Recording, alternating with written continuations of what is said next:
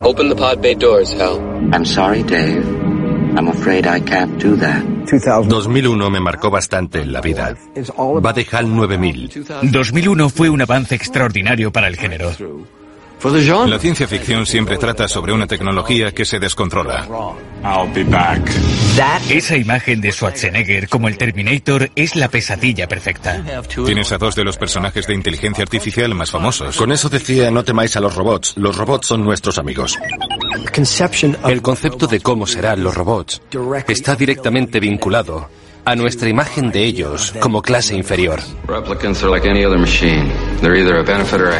Blade Runner fue muy artística. Si vas a meter robots, lo que no pueden hacer es mostrar ninguna emoción. Battlestar Galáctica va sobre la mayor debilidad de la humanidad. Es el no ver que los demás son tan valiosos como nosotros.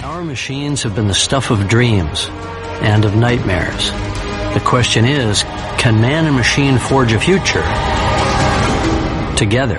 Hello, I'm here. Oh. Hi.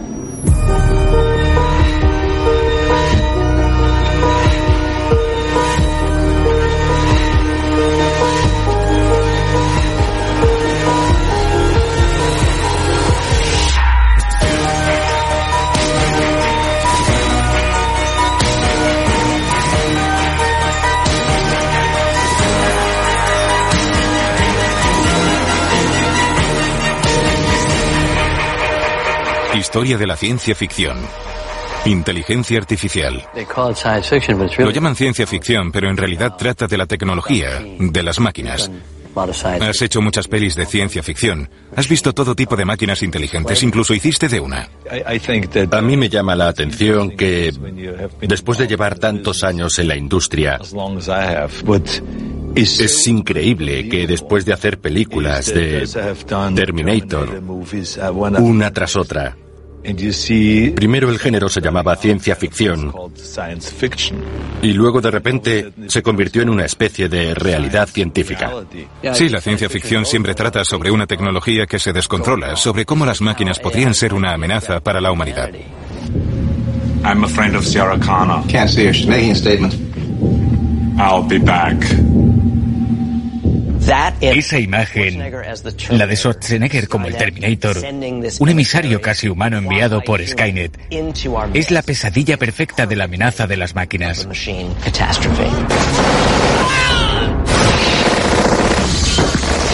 La advertencia de siempre sobre una rebelión de las máquinas es muy arquetípico, brutal y perfecto. Cuando empecé a escribir Terminator, ¿cómo se te ocurrió esa idea? De un sueño. Soñé con la imagen de un esqueleto de cromo saliendo de un incendio. Y pensé, ¿y si fuera un cibor con aspecto humano y no se distinguiera de un hombre hasta que se quemara? ¿Y cuál sería su objetivo? Representar a una tecnología mucho más poderosa, el soldado enviado por Skynet desde el futuro. Terminator presenta un futuro donde Skynet, una inteligencia artificial consciente de sí misma, decide que la única manera de protegerse es destruir a las personas que la crearon, que somos nosotros. Skynet no es la primera máquina autoconsciente.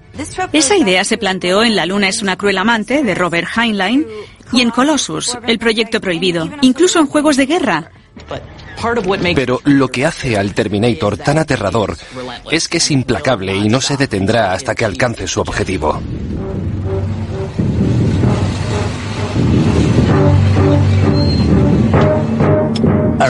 Recuerdo el primer día. Había una secuencia en la que te levantabas haciendo así. Sí. Y nosotros, sí, fantástico.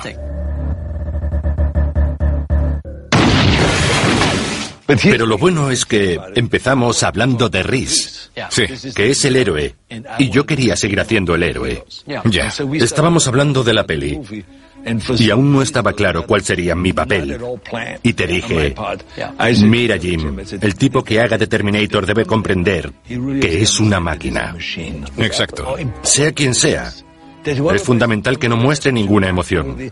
Su forma de mirar y de andar deben ser como una máquina y que en ningún fotograma se le vea el menor atisbo de humanidad. Mientras tanto yo te miraba pensando, Tiene que ser un auténtico grandullón, alguien imparable. Quedaría genial. Exacto. Y entonces dijiste, ¿y si haces tú del Terminator? Sí. Y te miré y dije, oh, En la primera, el Terminator está diseñado para matar. En Terminator 2, lo diseñan para proteger, no para destruir. Y luego hicimos Terminator 2. Lo más difícil de esa peli fue convencerte de que en esta ocasión tú fueras el bueno. Al principio me echó para atrás leer el guion y ver que ya no era el mismo tipo de máquina asesina. Pensé que si cogíamos su misma implacabilidad, pero por hacer el bien en vez del mal, sería interesante, porque el mismo personaje habría actuado como villano y como héroe. Por supuesto. Pero ahora necesitábamos a un Terminator más fuerte y agresivo que pudiera contigo. ¿Quién podía ser? Estaba convencido de que era el tío más hijo de del mundo y que la gente se lo creería. Mi agente me llamó diciendo que estaban buscando a alguien de presencia imponente. Soy mucho menos corpulento que Arnold Schwarzenegger, pero aún así debería aparentar que yo era invencible. Así que me puse a pensar en cómo lograrlo. Luego comencé a adquirir los gestos de un águila. ¿Cómo es un águila? Es feroz. Parece que viene hacia ti. Y de repente... Boom. Te arrolla como un bólido. Get down. Es como... En la escena de la primera pelea, Arnold quería levantarme en peso, lanzarme contra la pared y machacarme un poco.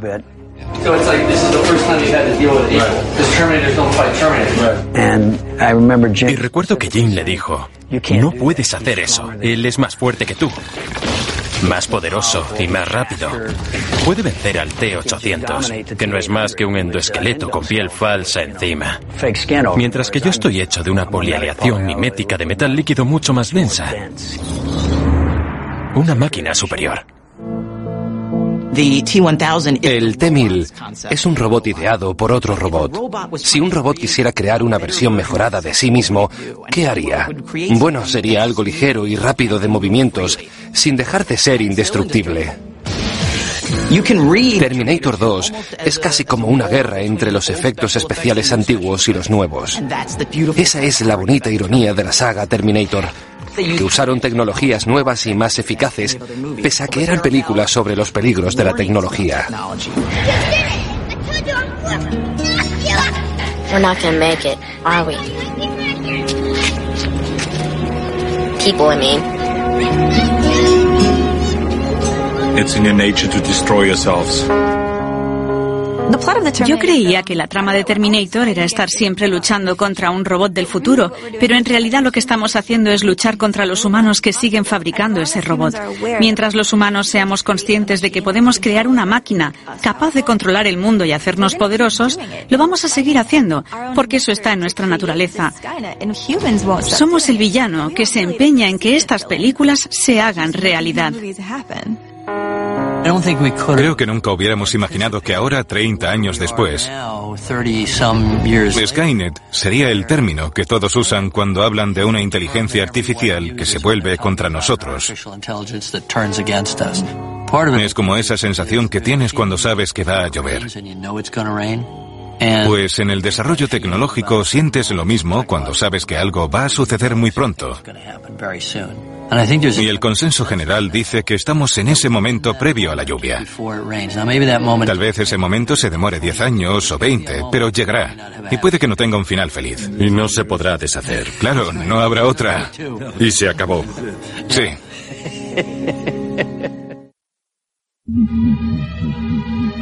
Hal, you have an enormous responsibility on this mission. Let me put it this way, Mr. Raymer. No 9000 computer has ever made a mistake or distorted information. 2001 me marcó bastante. ¿Y a mí? En la vida, en mi vida diaria. Fue la primera vez en el cine que sentí como una experiencia religiosa. Vi la película 18 veces en sus primeros años de estreno, todas en el cine. Recuerdo ver a un chico corriendo por el pasillo hacia la pantalla gritando, ¡Es Dios! ¡Es Dios! Y lo decía en serio. Y yo vi a uno que caminó hacia la pantalla con los brazos abiertos, queriendo atravesarla. La gente debió alucinar. Pues sí, porque el muchacho desapareció en la pantalla justo en el momento de la puerta estelar. Todos la consideran un drama espacial. Y en el fondo es sobre la inteligencia artificial. Es sobre HAL 9000. Sí. Tuve la oportunidad de trabajar con Stanley Kubrick y Arthur Clarke en 2001, Una Odisea del Espacio a los 23 años. Cuando creamos HAL, no disponíamos de ordenadores personales. Había ordenadores gigantes, pero eran de tarjetas perforadas y todas esas cosas. No eran muy visuales, y tuve que desarrollar un estilo que fuera creíble. Desató la imaginación de la gente con esta película y luego se hizo realidad. Happy birthday, darling. Individual televisores en el asiento de tu avión, el iPad. El iPod se llama iPod por esto. Open the pod bay doors, Hal. 2001 fue un avance extraordinario para el género. Picture is being done in such a gigantic scope. The centrifuge uh, is so realistic and so unusual. After a while, you begin to forget that you're an actor and you begin to really feel like an astronaut. Trabajar con Stanley Kubrick fue increíble. Sabías que estabas en presencia de un genio. I don't think I've ever seen anything quite like this before. HAL, en cierto sentido, es la máquina que controla la nave. Pero para nosotros también es otro tripulante. No pensamos, oh, estoy hablando con un ordenador. Quizá por esa voz humana, Hal tiene una inflexión perfectamente normal cuando nos habla. I've wondered whether you might be having some second thoughts about the mission. How do you mean? ¿Cómo sería tener un robot que maneje la nave en la que estás? Es mucha responsabilidad para una máquina. El momento crucial llega cuando Bowman dice, Well,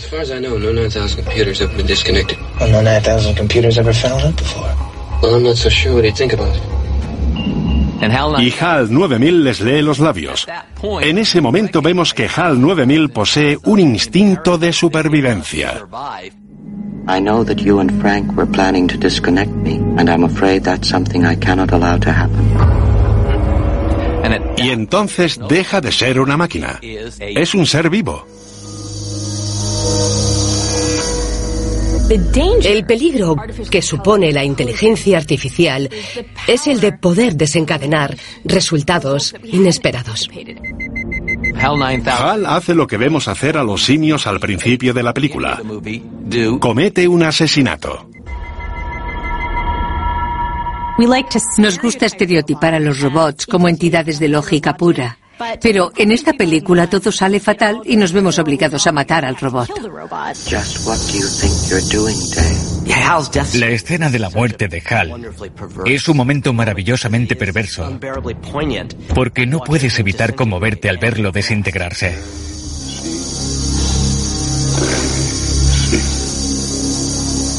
En laboratorios Bell ya se experimentaba con la síntesis de voz en la época de esta peli. Uno de los primeros experimentos de síntesis de voz fue el de Daisy, realizado por un ordenador IBM.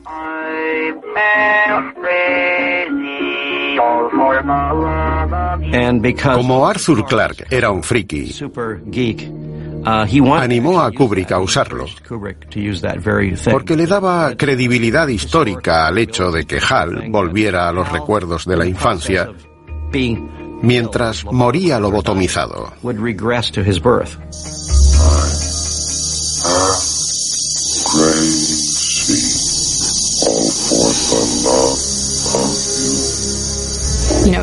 Es muy difícil crear una máquina, diseñar una inteligencia artificial. Muchísimas mentes brillantes se han puesto a ello. Pero aún más difícil que crear una máquina es aprender a controlarla, a desconectarla. Seguramente veamos un día a Hal en la vida real. Opino igual, da miedo. Elon Musk predice que la Tercera Guerra Mundial no será un holocausto nuclear, sino una especie de control mecanizado. Sí, Stephen Hawking decía algo parecido. Y resulta terrorífico porque nos dice que en contra de nuestra voluntad, algo más inteligente que nosotros, hasta para el ajedrez, usará este mundo como un tablero de ajedrez y pondrá nuestra existencia en jaque mate.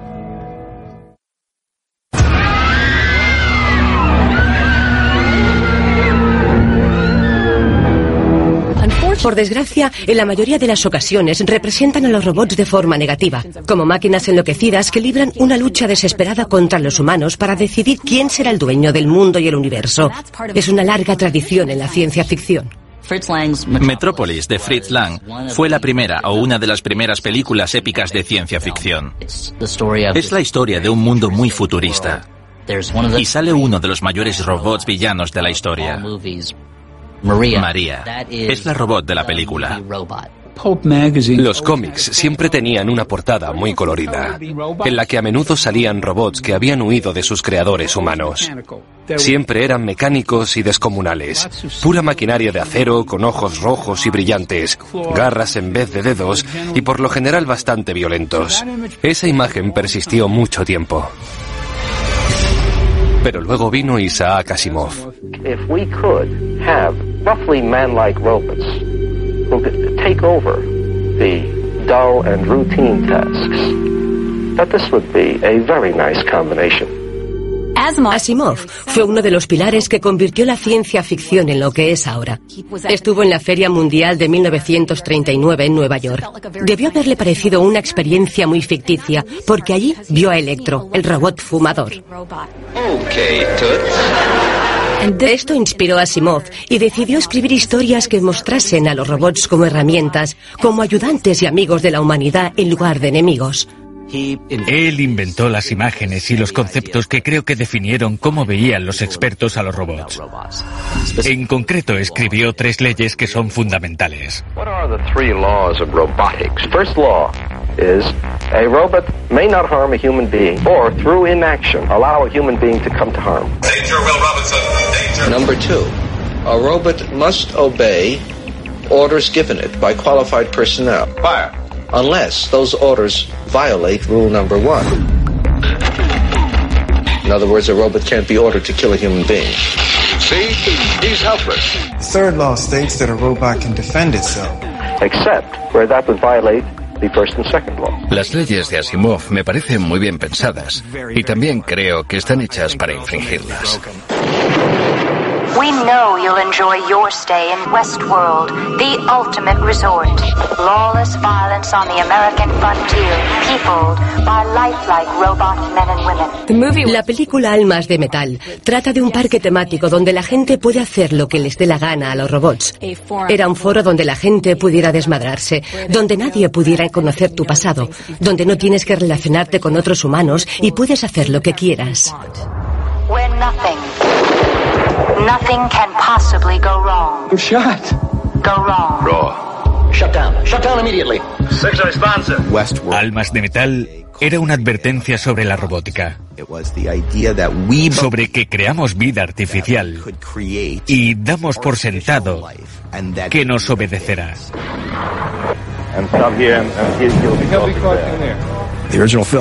La película original de Michael Crichton es genial y está llena de ideas sobre cómo interactuamos con las máquinas. Muy adelantada a su época. Las preguntas que planteaba solo se volvieron más relevantes cuando la adaptamos a una serie de televisión. En las historias de robots, a menudo hay uno que es dócil hasta que algo le hace clic y de repente se revela. Maximilian. John y yo nos preguntamos, ¿y si cogemos ese momento previo a la matanza y lo atenuamos para profundizar en ese cisma? Porque para nosotros, ahí era donde se encontraba la pregunta filosófica central, que era, ¿dónde comenzó la vida? Miv, un robot, es una madame que regenta un burdel. Es uno de los primeros robots en darse cuenta de que es un robot y no una persona del salvaje oeste.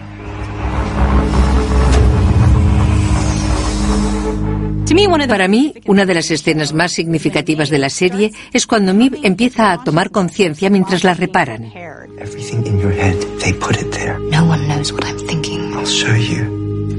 Y ella ve que es un algoritmo que escoge palabras según la probabilidad. Los robots de Westworld empiezan a hacer las mismas preguntas que nos hacemos los humanos. Nosotros pensamos que hay un creador, que la vida tiene un sentido, que existimos por alguna razón. Por desgracia, ellos descubren que están ahí solo para servirnos.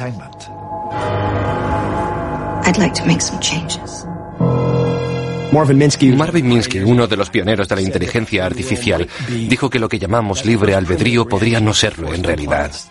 Por tanto, lo primero que dices cuando tomas conciencia es no. La ciencia ficción siempre ha hablado de la inteligencia artificial, ya sea según las leyes de Asimov o las que tratamos de implementar en Westworld. La pregunta es si alguna vez respetaremos del todo estas leyes. Siempre las ampliamos o les encontramos excepciones. No tengo claro que un robot fuera a ser distinto. Cuando la conciencia despierta, es imposible volver a meter al genio en la botella. Hablemos de los robots. Solo muestra su lado más amable sí. en tus películas. Y me interesa porque ahora muchos avances tiran en esa dirección, con robots que hacen compañía a los ancianos, robots enfermeros. Harán que la vida sea mejor. Y tú creaste a dos de los personajes más famosos de la cultura general, R2D2 y C3PO. Y son robots. Quería expresar que no les tuviéramos miedo, que los robots son nuestros amigos. Que veamos su cara buena y su cara graciosa, porque no nos engañemos, a veces parecerán un poco torpes. George Lucas ha sido muy innovador en toda su carrera y desde muy pronto tuvo una gran idea. Fue pionero en mostrar un tipo diferente de robot. R2D2 parece una papelera. Ni siquiera hablar. Solo emite soniditos. Pero es adorable, pese a no ser humano. Es un personaje fabuloso. C3PO es quizá el personaje más querido de todos los robots que se hayan creado. Y me encanta que George no le articulara la boca o los ojos, que solo sea una máscara y sin embargo nos enternezca tanto la actuación de Anthony Daniels. Me encantan los robots. Y la oportunidad de diseñar uno para una película de Star Wars no podía dejarla pasar.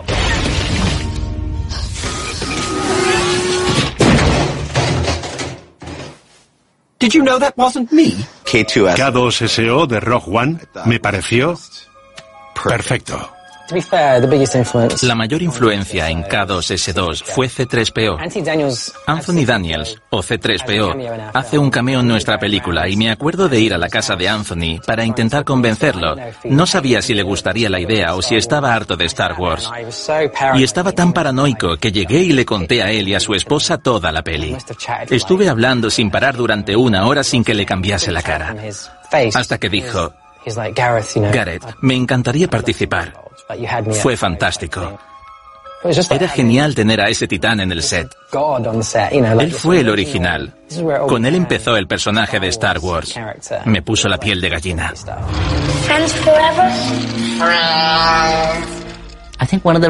Una de las razones por las que nos encantan los robots y nos atraen en sagas como Star Wars es que mientras los personajes humanos están completamente formados y son personas, los robots son cosas en las que proyectamos elementos de nosotros mismos. Huey, Dewey, Louie de naves misteriosas son quizá los mejores robots. No hablan, pero siempre sabes lo que están pensando. Nos gusta tener un amigo especial. Si en la literatura fantástica sería un dragón, en la ciencia ficción sería un robot. Adoro a Johnny 5. Es un robot que cita a John Wayne espontáneamente. Buck Rogers molaba porque no hicieron una copia exacta de R2D2. Cogieron a Mel Blanc, la voz de Sam Bigotes y Capitán Cavernícola, la mejor voz de dibujos animados, y crearon a Twiki, que hacía... You ever have two broken arms, Buster? ¿Qué? Nos encantan los robots amables porque sacan lo mejor de nosotros como humanos. Wally es un robot que recoge basura sin parecerlo lo más mínimo. Desarrolla una personalidad completa. Su misión es hacer del mundo un lugar más habitable. Y lo que interpreta es que debe salvar el mundo para la humanidad. Muchas historias convierten al robot en una especie de figura romántica que se va volviendo más humana a medida que avanza la trama. Como en la obra de Lester del Rey de 1938, Helen Oloy, que se podría traducir por la aleación de Helen porque está hecha de metal. Básicamente trata de una robot que hace las labores domésticas y que se enamora de su creador. Es una de las primeras historias en las que un robot se representa como un personaje romántico y bueno. Si mantienes una conversación con un robot en la que todo fluye natural y parece una persona que te conoce, que se ríe de tus chistes, que entiende tus problemas en la vida y sigues interactuando con esa voz, es muy posible que te enamores. Hello, I'm here. Oh. Hi. Hi. It's really nice to meet you. What, what do I call you? Do you have a name? Um, yes. Samantha. In the movie. En la película Her han diseñado a Samantha para que sea una herramienta. Lo más interesante de que sea una asistenta de bolsillo es que ya existen en nuestras vidas. Nos hemos vuelto dependientes de las herramientas de nuestros móviles. La relación de Theodore con Samantha va un poco más allá. No puede vivir sin ella porque la quiere. Cuando Theodore la ve aparecer en pantalla, es como si viera a su novia.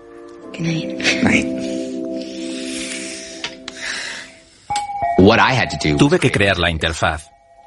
Siempre que aparece escrito Samantha, es mi letra. También creé la textura del papel, que tiene como un efecto, como que flota y se mueve como un holograma, con sombras, pero no es tecnológico. Es una interfaz en la que te puedes enamorar del sistema operativo.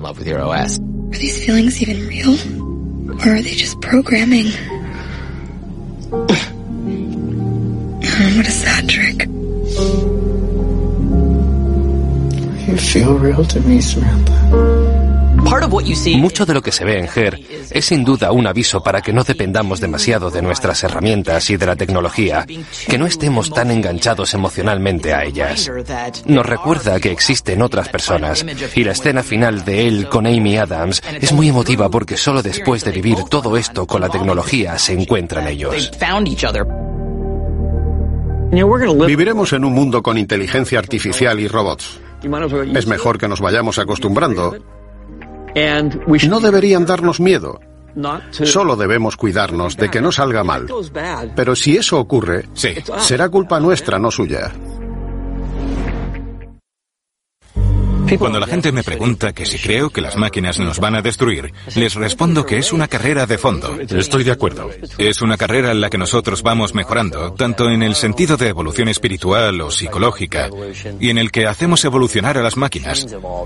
Porque si no mejoramos lo suficiente para controlarlas bien, nuestro poder divino para usar la inteligencia artificial y otras herramientas robóticas nos explotará en la cara y nos sacarán de la ecuación. Sí, tienes razón. Se necesita mucho esfuerzo para hacer cambios en el comportamiento humano. Sí, pero es responsabilidad nuestra. Sí, yo creo que estamos coevolucionando con nuestras máquinas. Estamos cambiando. Exacto.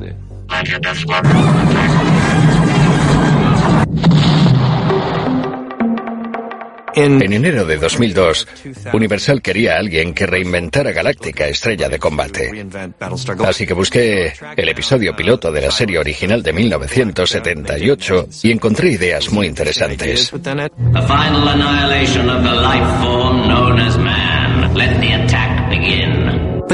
Pero nunca dijeron qué pretendía la serie. Por otra parte, me sorprendió muchísimo el paralelismo con el 11S. Me di cuenta de que si se hacía la serie en ese momento, la respuesta emocional que iba a dar la gente sería muy diferente.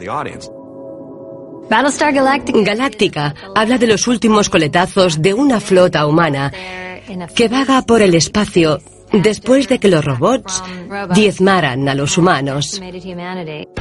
La premisa es que los seres humanos crearon robots para que hicieran todo el trabajo sucio que ya no querían seguir haciendo.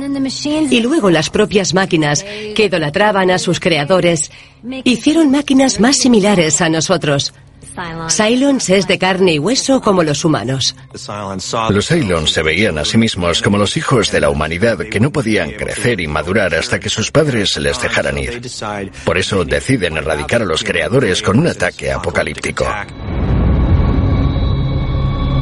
Se podría decir a simple vista que Battlestar Galactica nos quiere alertar sobre nuestros inventos, pero la motivación real de la serie no es esa, sino representar las mayores debilidades de los humanos, nuestra incapacidad para valorar a los demás como a nosotros mismos.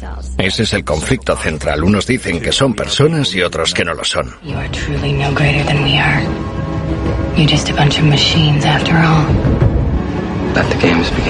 El capítulo de la tortura se llama De carne y hueso. Es un acto entre dos personas donde se plantea la pregunta de si ella tendrá menos capacidades morales por no ser humana.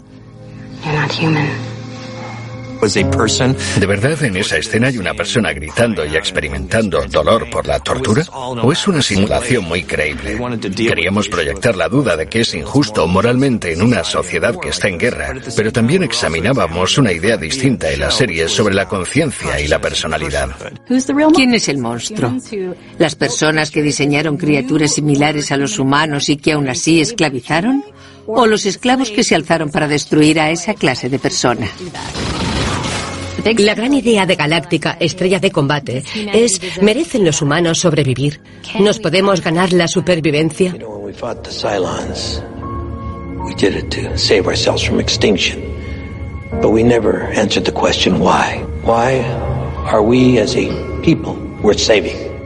Es una pregunta impresionante. En la serie los Cylons evolucionaron de sentir un odio irracional contra los seres humanos a tener más contacto con algunos individuos, vivir experiencias con ellos, sentir emociones.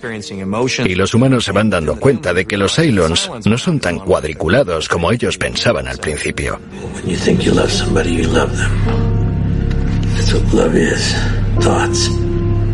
She was a Cylon, a machine. She was more than that to us. She was more than that to me. She was a vital living person. Battlestar Galactica nos enseña cómo podría acabar siendo. ¿Cómo vamos a hacer esto juntos? Si Battlestar Galactica nos sirviera de guía, podríamos evolucionar junto a las máquinas que creásemos. Seríamos un solo pueblo que respeta a sus individuos. Compartiríamos futuro. Sí, Espero que la humanidad merezca ser salvada. Una vez hablando con expertos en inteligencia artificial, me dijeron que estaban intentando crear a una persona. Y yo, ¿pero a qué te refieres con una persona? ¿A un ser con ego, con sentido de identidad? Y ellos, sí, con todo.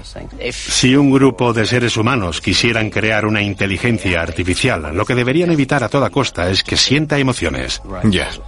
Porque las emociones dan lugar a muchas expresiones, como el engaño, la ira, la furia, o el odio. Claro. Además de amor, etcétera. Si una máquina se parece lo suficiente a nosotros y es igual de compleja, ¿en qué momento no sabríamos diferenciarnos? ¿Tiene libertad? ¿Tiene libre albedrío? This hearing is to determine the legal status of the android known as Data. El personaje Data es el más querido de toda la serie, también por los guionistas. Todos querían escribir las historias de Data. Es un robot que quiere ser humano, quiere sentir emociones aunque no las tenga. Es como Pinocho. La metáfora de Pinocho está muy presente. Webster's 24th Century Dictionary, 5th edition, defines an android as an automaton made to resemble a human being. La medida de un hombre es uno de esos episodios más profundos en los que no reparas hasta que pasan cuatro o cinco años. Luego lo piensas y es como, vaya.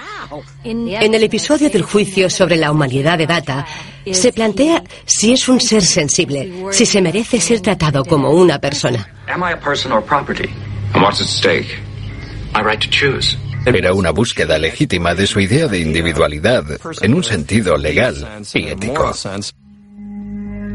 Its responses dictated by an elaborate software written by a man. And now a man will shut it off. Sorprendí a los personajes en la serie y también al público porque todos queríamos a Data. Starfleet was founded to seek out new life. Well, there it sits. Al crear inteligencia artificial surgirán estos conflictos legales. ¿Tienen derechos las máquinas? Pues quizás. In the history of many worlds, there have always been disposable creatures. They do the dirty work. An army of datas hold generations of disposable people. He's talking about slavery. El término robot viene de la obra checa Robots Universales Rosum, donde la palabra robota quiere decir trabajador. Una acepción peyorativa podría ser esclavo. Nuestro concepto de los robots está intrínsecamente vinculado con la idea de que son una clase inferior.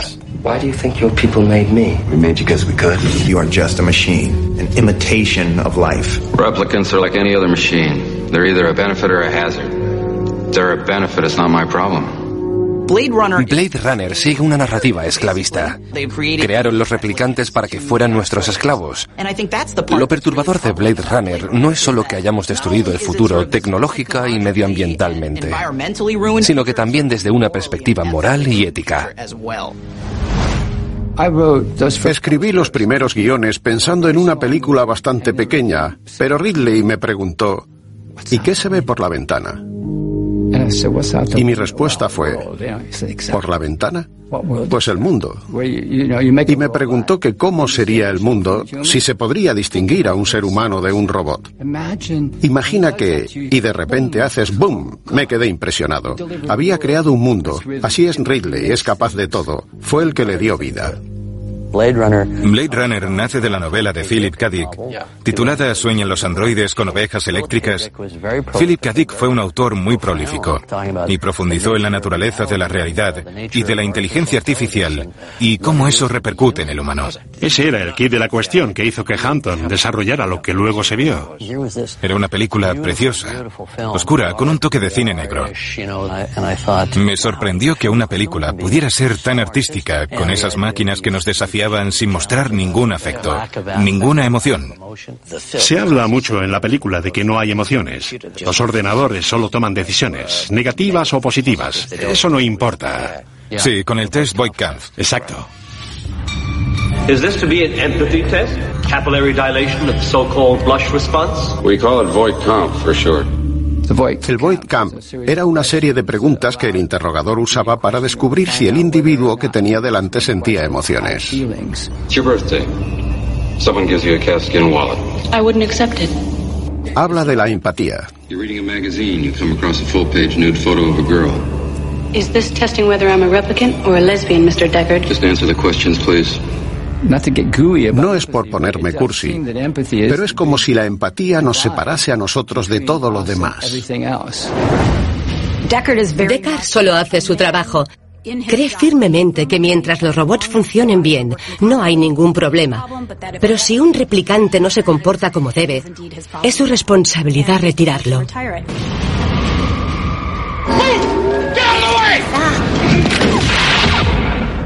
Sin embargo, a lo largo de la película se plantea si el desobedecer órdenes quiere decir que estás defectuoso o que eres un ser humano con derechos, anhelos y sueños propios.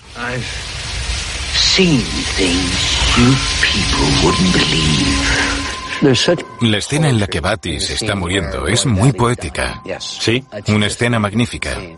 La escribió él. ¿En serio? ¿Él mismo? Era la una de la madrugada y estaba a punto de darle carpetazo ya a ese día. Esa fue la última noche de rodaje y Rutger me dijo que había escrito algo. Y suelta. moments will be lost in time like tears in rain. Casi lloro. Me preguntó qué me parecía y yo le dije, pongámoslo. La rodamos en una hora y al final sacó esa sonrisa tan bonita. Tenía una paloma en las manos y... Y la soltó. Eso nos dice que Batty tenía un alma, que Batty era un ser con sentimientos. Sí. En cuatro de tus películas aparecen robots con cuerpo humano. ¿No? Una persona sintética, así que, ¿en qué punto estamos ahora? ¿Le estamos cediendo demasiado poder a las máquinas? No creo que fuera una buena idea. Al crear algo con tanto potencial de belleza y peligro como la IA, el creador a veces se obsesiona con el éxito de su creación en lugar de preocuparse por el resultado real. Ese es el problema. En el momento que supere tu control, ahí está el peligro. Si te superan, estás en un buen lío. Con las IA hay que tener límites. Debes tener siempre la capacidad de desconectarlos. En todo momento, sí.